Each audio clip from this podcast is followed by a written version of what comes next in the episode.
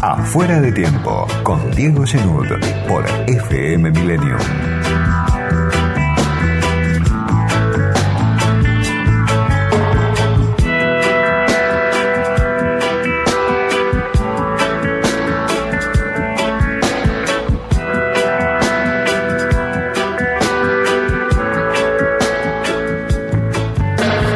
semana largo, Semana Santa, un paréntesis que se abre un poco más largo, una ventana de tiempo y la indefinición. Una vez más en el terreno de la política, en el terreno de la economía.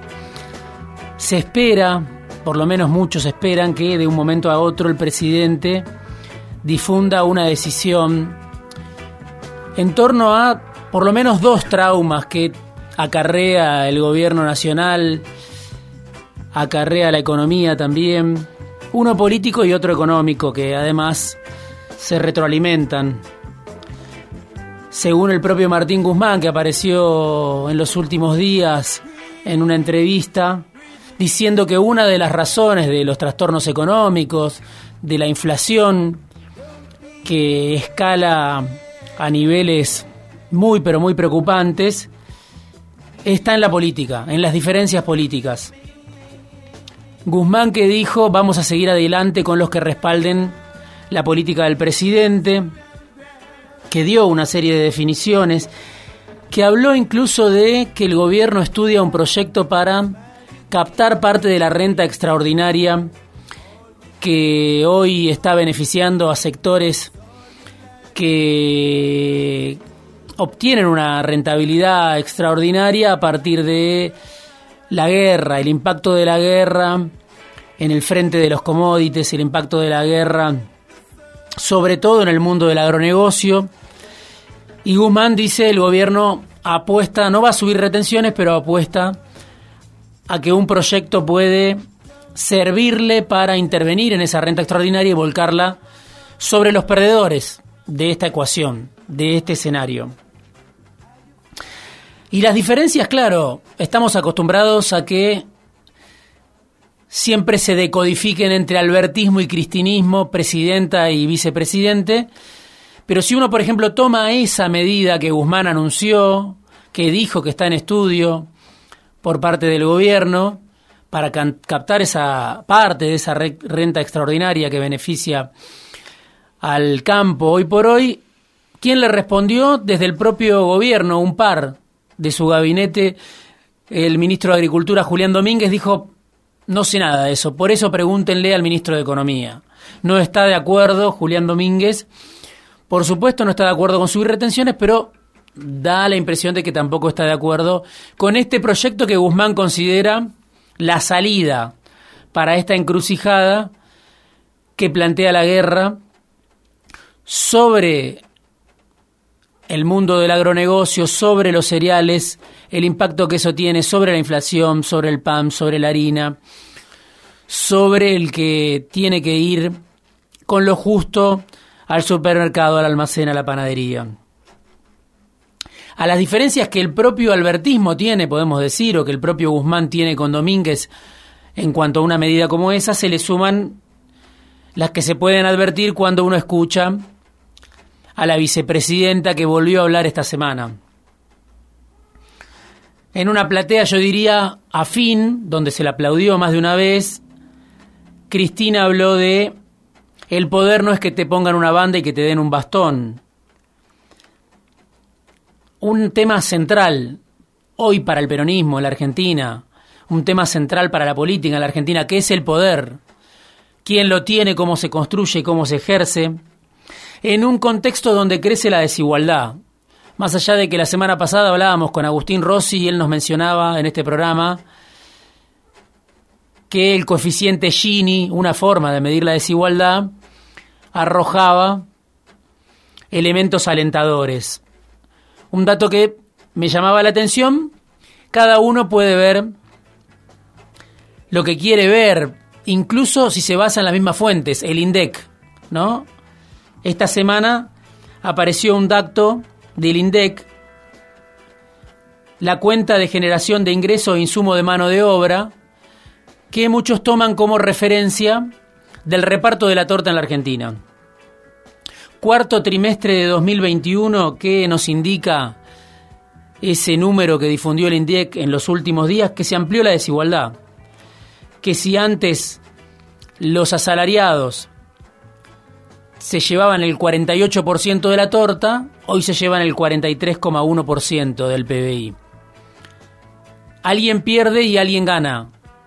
Primero con la pandemia, después con la guerra, con una dinámica económica que cuenta con una inflación que asciende en espiral y que por supuesto perjudica a los que siempre están corriendo desde atrás a los que no llegan a fin de mes, a los que no tienen paritarias o a los que tienen paritarias que van por detrás, a los que viven con empleos de autosubsistencia, con changa, a los que están en el borde, que se caen en muchos casos del mapa. Bueno, la desigualdad crece en la Argentina según la cuenta de generación de ingresos e insumos de mano de obra del INDEC, dato de esta semana.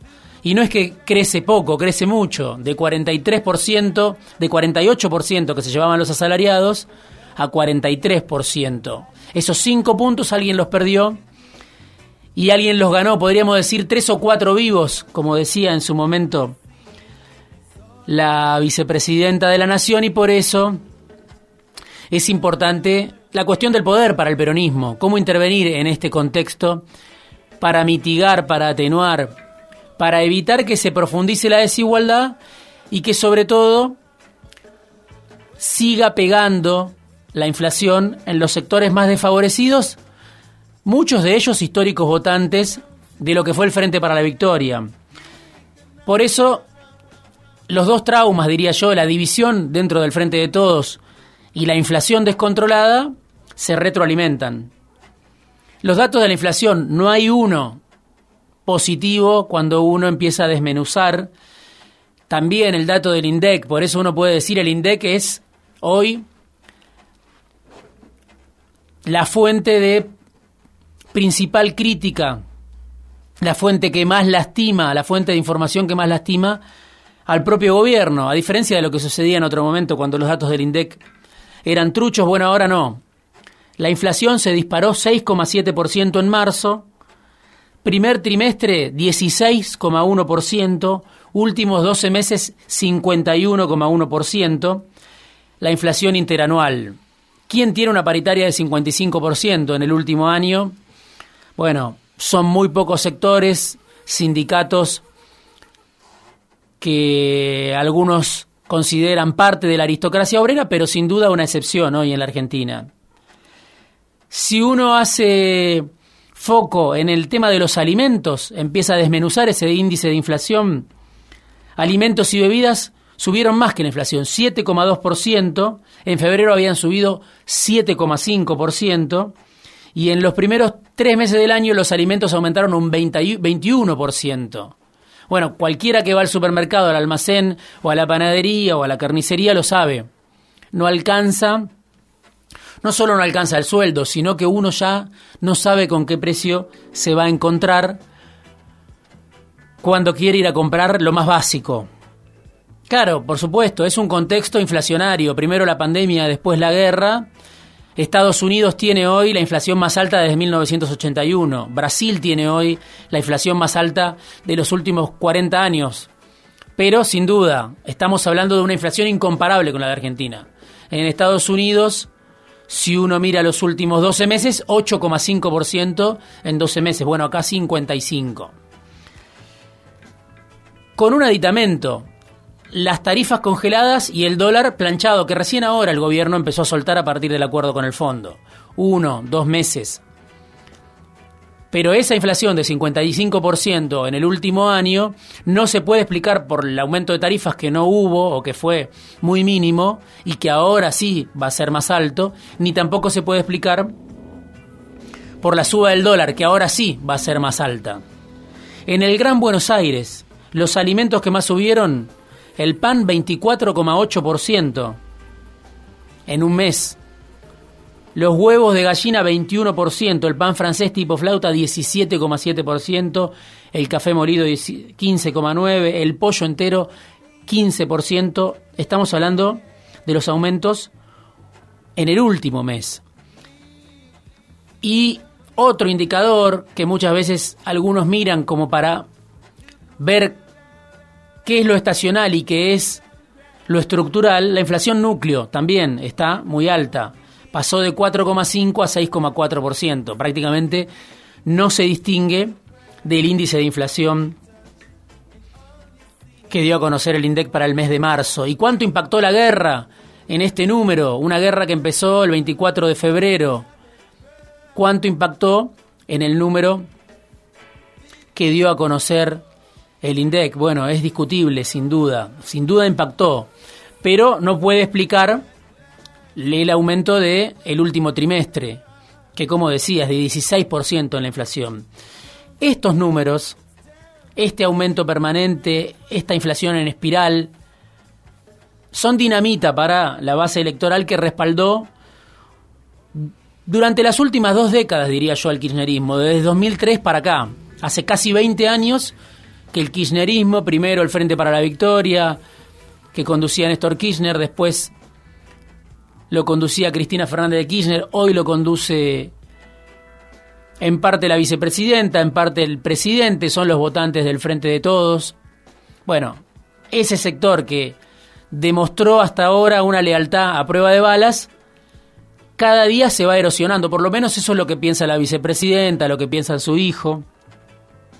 Junto con la remarcación permanente, se está desangrando la base electoral del cristinismo, no solo diría en el conurbano bonaerense, sino en los conurbanos de todo el país. En ese contexto, con estos números, la declaración de guerra contra la inflación que hizo el, el, presidente, bueno, por supuesto, parece un chiste, ¿no?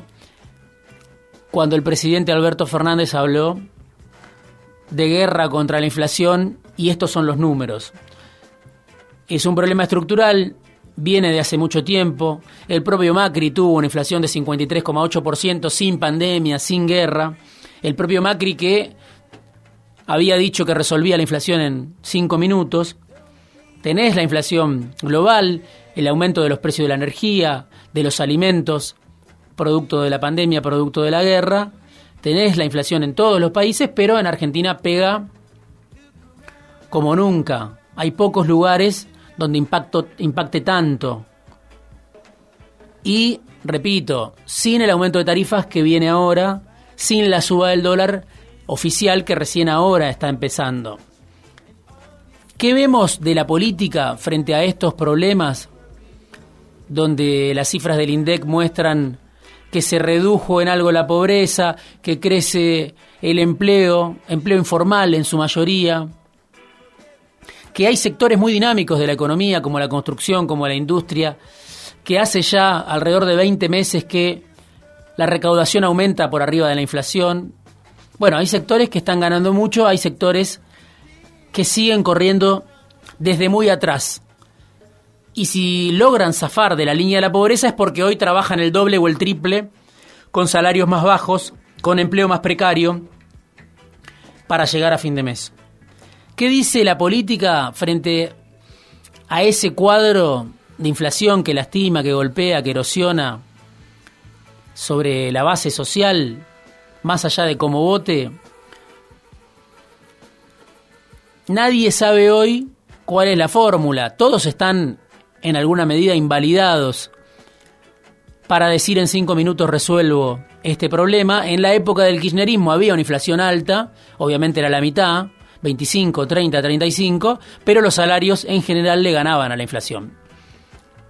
Esa es parte, eso es parte de un pasado que todo indica no volverá, por lo menos no volverá en el corto plazo. Que los salarios le ganen a la inflación del sector informal sobre todo, de los que están afuera del mapa sobre todo. Asoma un consenso transversal para tapar el sol con las manos, muchas veces, diría yo. Uno lo ve en los medios de comunicación, formadores de opinión que viven de la queja, de la indignación, que hablan como si fueran muchas veces los dueños del país, pero no son ellos los dueños del país, hablan desde algunos medios, desde algunos micrófonos, por esos dueños del país con enojo,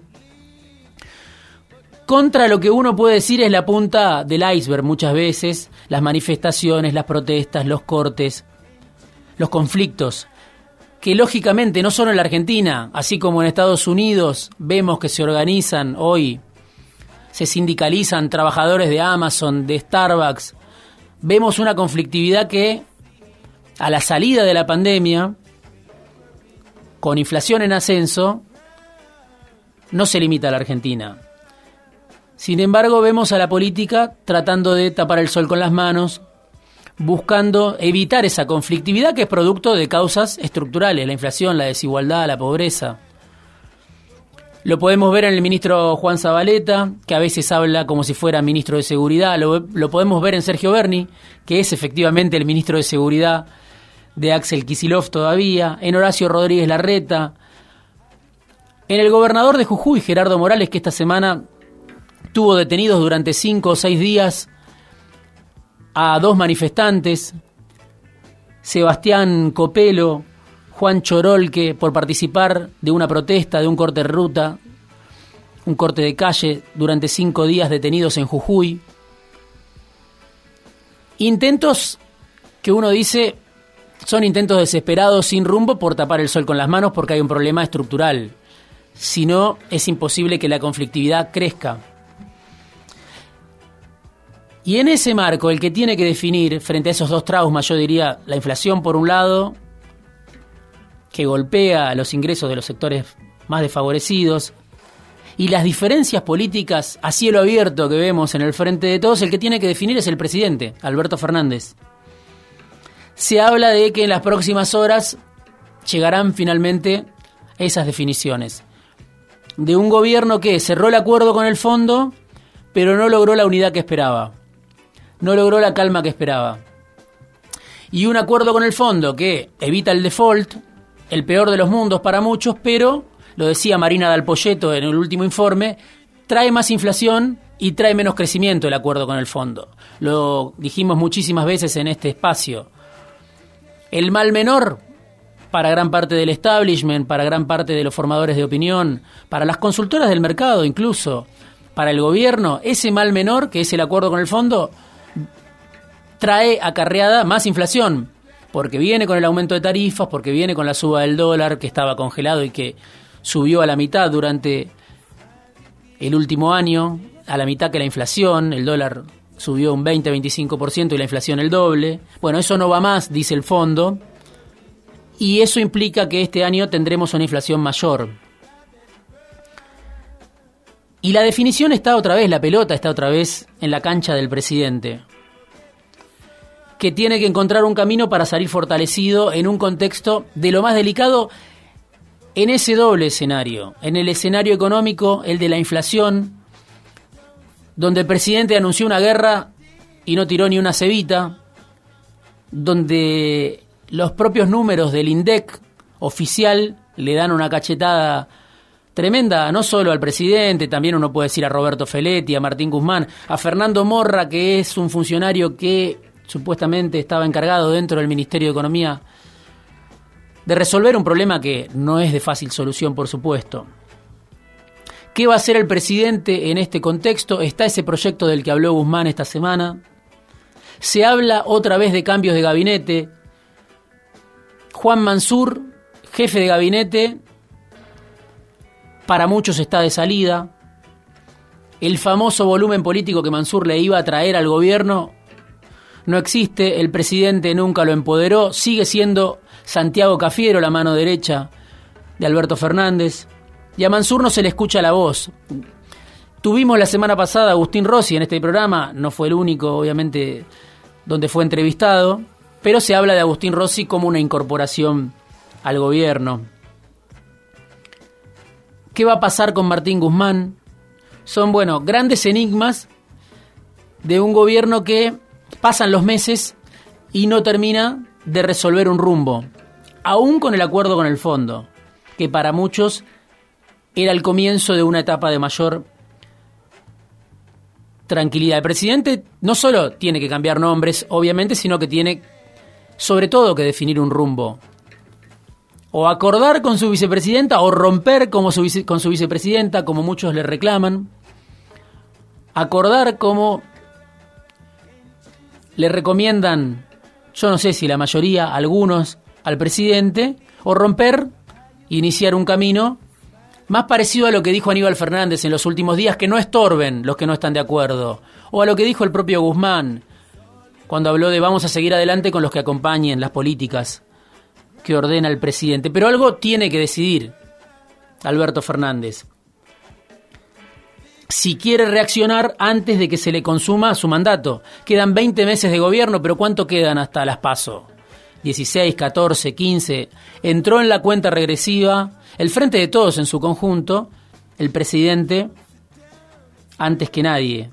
Tiene algunos piensan hoy una obligación que al mismo tiempo es una oportunidad, la última oportunidad seguramente para Alberto Fernández de resolver la encrucijada política, esta pelea con la vicepresidenta que fue la que lo eligió, y un problema que golpea, que preocupa más, que aflige más, que perturba, que desvive a las mayorías como es hoy una inflación descontrolada. Pero de algo me parece que no quedan dudas. El presidente, por un lado, tiene que definir. Y por otro lado, al presidente ya no le queda más tiempo para seguir hablando, ni anunciando guerras que después no ocurren. Tiene que definir y no hay más tiempo para palabras.